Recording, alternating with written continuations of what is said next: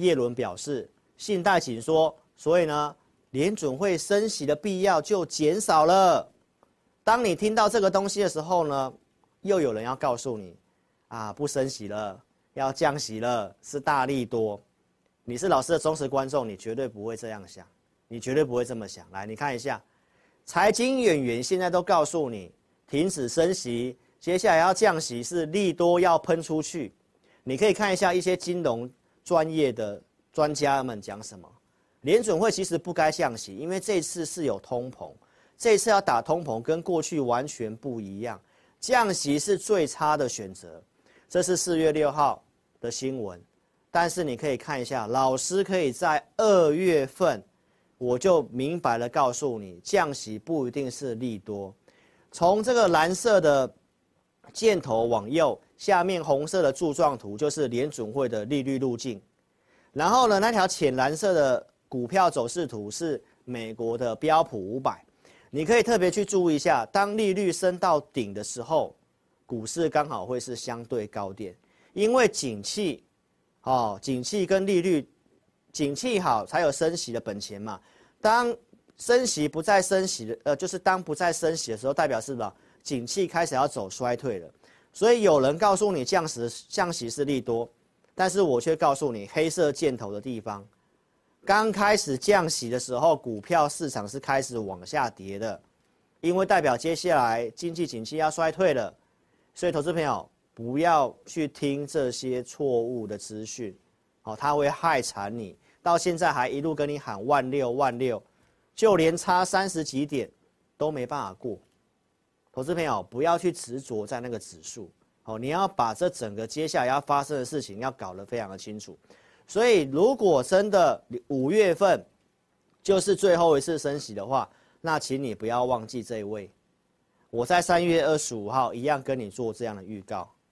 美华尔街最准的分析师，这位 Michael 哈奈特，他讲什么？投资人应该在最后一次升息卖股，为什么？就是我跟你画的。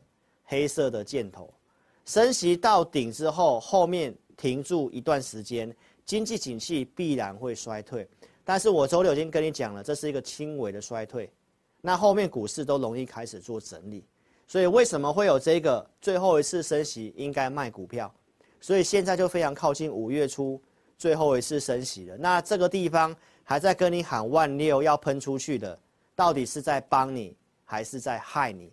你要非常的小心，好不好？现在市场上相对上蛮过度乐观的，好，恐惧贪婪指数我已经跟你讲来到七十了，今天跟你做这样的一个补充哦，所以市场上充满着很多错误的资讯，很多人说老师你在讲什么？通膨怎么可能要下来？PPI 不是下来了吗？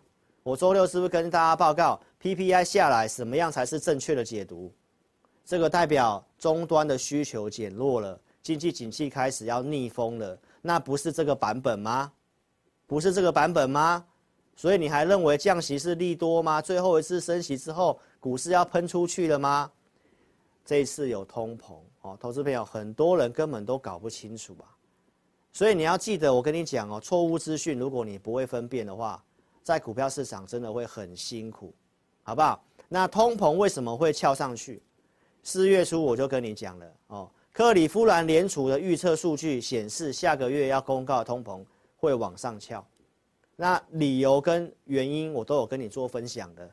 来，陆续我在四月十二号 TVBS 的节目，当天晚上要公告通膨，我录影的时候我就讲了，当天会是最后的饗宴，因为下个月通膨要往上了。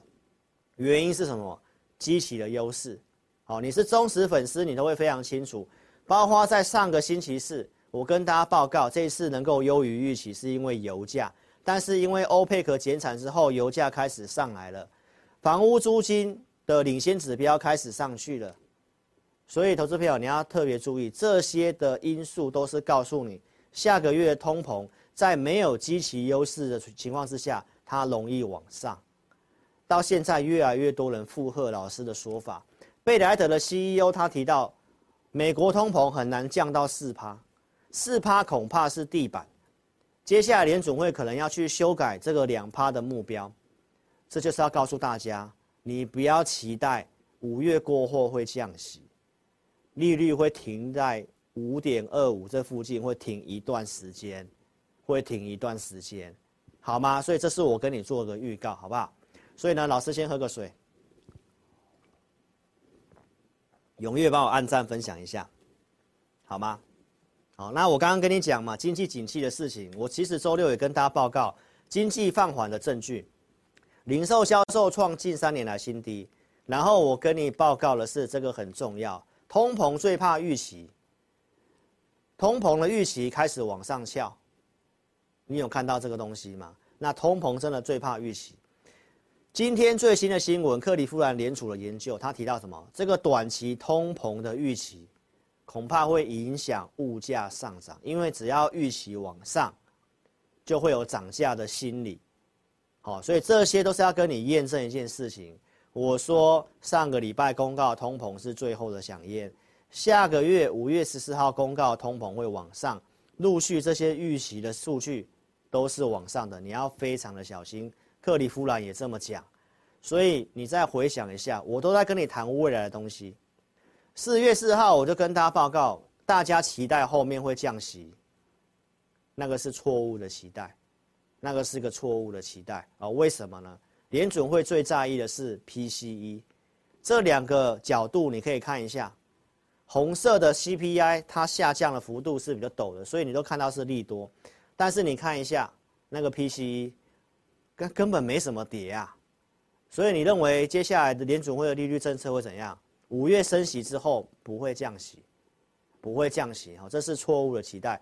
鲍尔都已经告诉你了，今年不会降息，所以接下来的行情是难度比较高的啊，因为呢要升息要对抗通膨，经济成长就会趋缓往下，金融的稳定就不太容易，所以这是三头马车，这个是三头马车。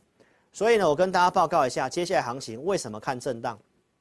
前面跟你讲了这些国际总经的东西，就是告诉你，哦，这些都是会让行情继续震荡的原因。产业面我待会跟你讲，但是如果震荡拉回的话，我提到有这五点，你不要太过于悲观。第一个，美元现在偏弱，台积电第二季是谷底，还有今年要发表 iPhone 十五，ChatGPT 对于半导体有非常大的帮助，还有要总统大选。所以从头到尾，我跟你看的就是区间。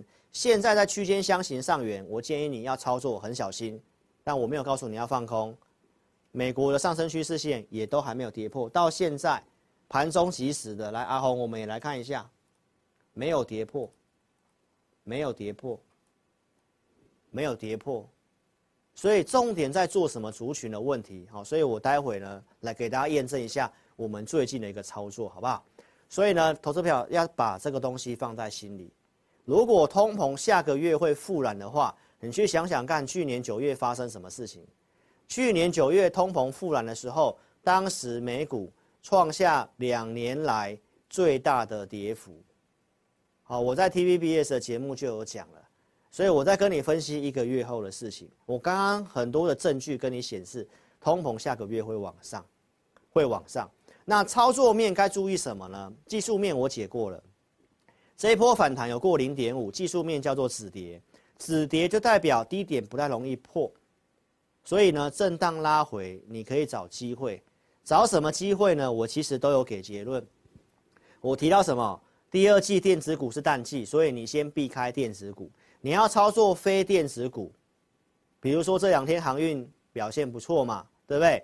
或者是我们讲的基础设施的。太阳能、储能、电网，包括防御型的，像生技，你可以看一下我们所讲的逻辑跟做的股票，你可以陆续来做一个验证哦。哎，周六跟你讲电子股要调整，证据已经告诉你了。我们先观察大立光的法说，大立光法说讲什么？四五月拉货动能比三月弱，然后呢，六月还看不到。那四五六不是第二季吗？那不是告诉你电子股还要调整吗？所以我跟大家报告，第二季不要做电子股嘛，对不对？那你可以看一下今天的新闻，这两天的新闻。上面这个股票的走势图是联发科，来，财经演员跟你讲他 EPS 多高，现在股价多委屈多便宜，对不对？这一两个月在高档不断的跟你喊联发科，然后告诉你他带会员怎样买进去。那只有我跟你讲，电子股上来是要卖的，你要等到联发科被外资降平，好，而且你再去看一下去年的节目，二月二十三号、二月二十六号。一千一百块的联发科，我如何在节目上公开请你卖？你可以去找 YouTube 影片。所以我跟你讲，电子股要调整。这几天跌的、整理的，是不是电子股？现在外资继续降频联发科啊！我不是跟你讲这个股票很差很差，而是我要跟你佐证一件事情，就是第二季暂时性电子股你要操作要很小心。所以你要等到后面陆续像这个状况，股票跳空下来的时候，那你在上面追进去的就会很辛苦。好，我今天用联发科的案例跟你做举例。